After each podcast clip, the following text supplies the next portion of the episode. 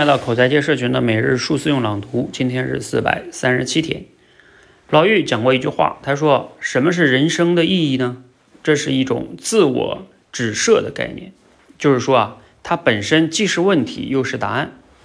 生命的意义就是你可以问自己，生命的意义是什么？我们只要把这个问题问出来，我就是已经在找答案的路上了。带着这个问题上路，我做任何事情啊，都已经是有意义的了。”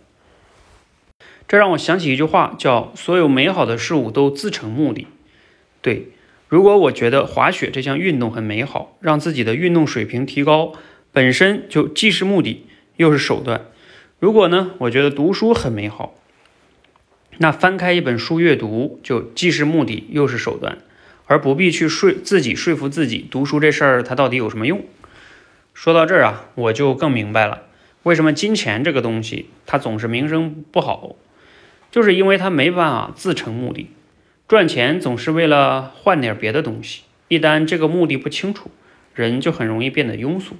所以呢，它虽然很有用，但是它不够美好。来自于罗胖六十秒哈，这段话的核心思想是什么呢？挺有意思的哈，尤其他前边这个什么人生的意义就是人生的意义，呃，这个我觉得还挺拗口的哈。幸亏罗胖后边有去解释一下，就是。他用了这句话，叫“所有美好的事物都自成目的”，也就是说呢，让我们去找到那些能自成目的的事情去做，而不仅仅是为了目的而活，而就是享受这个过程也是你的一个目的啊。他举了很多例子啊，比如说读书啊、滑雪呀，啊啊，但是赚钱就不是啊，因为钱你说就是个数字，它能干什么？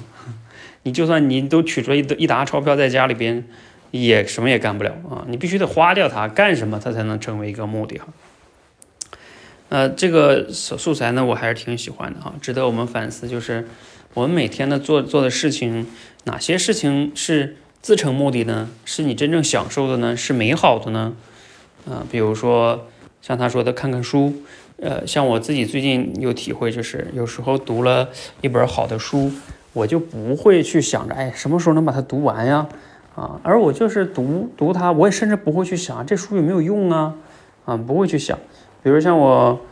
呃，前两天读了那个就是梁晓声吧写的那个一本很薄的小说，叫《觉醒》啊，甚至我昨天还读了一个 那个谁，就是刘慈欣，他写了一个 就是很薄很薄的，就就就八页好像，嗯，十二页十二页啊，其实就估计几百字上千字吧可能，啊，他就讲那个地球啊，然后。嗯，就是过，就他们穿越了，然后穿越到了那一个彗星来了，就在恐龙那个时代的时候，他们把那个彗星给，呃，给等没让那个彗星撞到地球上，结果呢，恐龙就没有灭绝，恐龙没有灭绝，然后人类就变成了这个动物园里的动物，然后恐龙变成了这个世界的主宰，然后把把把人类当成动物看，那就挺有意思的哈，就是。你看这种我就没有说我要读这个书有什么用啊，我就是读这个过程中就觉得挺好玩的呀，啊，这就是自成目的哈，啊，包括我其实包括每天录录这些电台节目，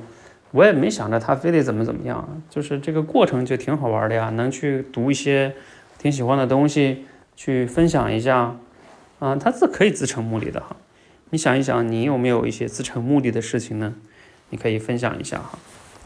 好，让我们都能找到这样的事情，你的幸福感也会提升哈。欢迎和我们一起每日数字用朗读，持续的升级认知，练好口才。谢谢。